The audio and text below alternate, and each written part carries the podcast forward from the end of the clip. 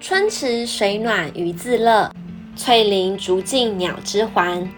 诺言叠石小风景，卷窗看尽潼关山。这首由北宋文学家苏轼所写的诗句，在描写他在公园所看到的景象。你知道公园的起源吗？早期在波斯国的公园叫做苑囿，主要是提供骑射的驰道及避风雨的处所。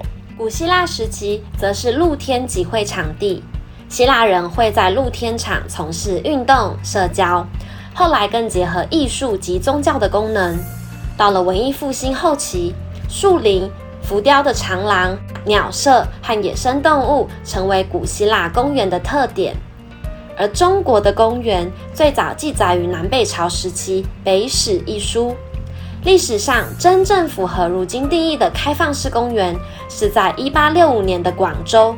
当时由法国和英国所属的花园共同组成岛内的公共绿地。法国凡尔赛宫中的花园被列为世界遗产之一，面积八百公顷，园内以精心修剪整齐的草皮、花、雕塑喷泉为主。从路易十四开始使用液压网络的喷泉，使得凡尔赛花园独一无二。花园内道路、树木、喷泉都以几何图形从中央主轴延伸。所有的轴线和路径都组成了严谨的几何格网，构图相当的整齐，主次分明。凡尔赛花园现在是法国参加人数最多的公共场所之一，每年游客超过六百万，在艺术这个领域占有不可或缺的重要角色。现今生活在都市丛林的我们，总是向往着能够多靠近大自然一点。在公园里，人们可以随时休闲走动。有时一个人坐在那沉思，有时一群人在那聊天、野餐、运动，和亲人、宠物一起度过美好的时光。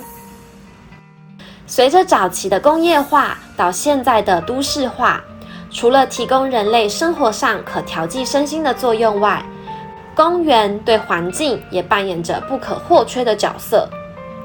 WHO 曾建议，城市为其居民提供的每人平均绿地面积应至少为九平方公尺，抵达绿地所需的时间不应超过十五分钟。被称作城市的肺可不是虚张声势的。据研究估计，一棵六米高的榕树每年可以沉积的微粒重量大约是四到六公斤。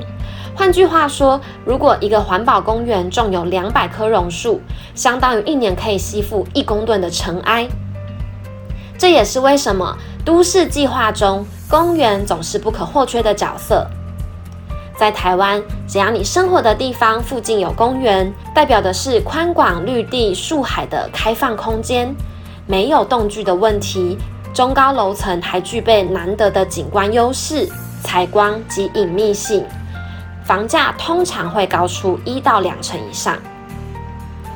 除了整治环境的空气污染，你知道绿地还能带给人类满满的幸福感吗？联合国二零二零年三月出炉的《世界幸福感报告》中认为，即使是短暂徜徉在绿意之中，也有助于大众舒缓压力。如此一来，人民幸福感也会跟着提升。不论是外在环境的进化，还是人类身心的进化，我们都希望居住的环境附近能拥有一座美丽的公园。假如我们居住的建筑就能将公园搬到家中呢？根据国际能源署统计，建筑物消耗了全球能源占百分之四十，造成了不少的环境负荷。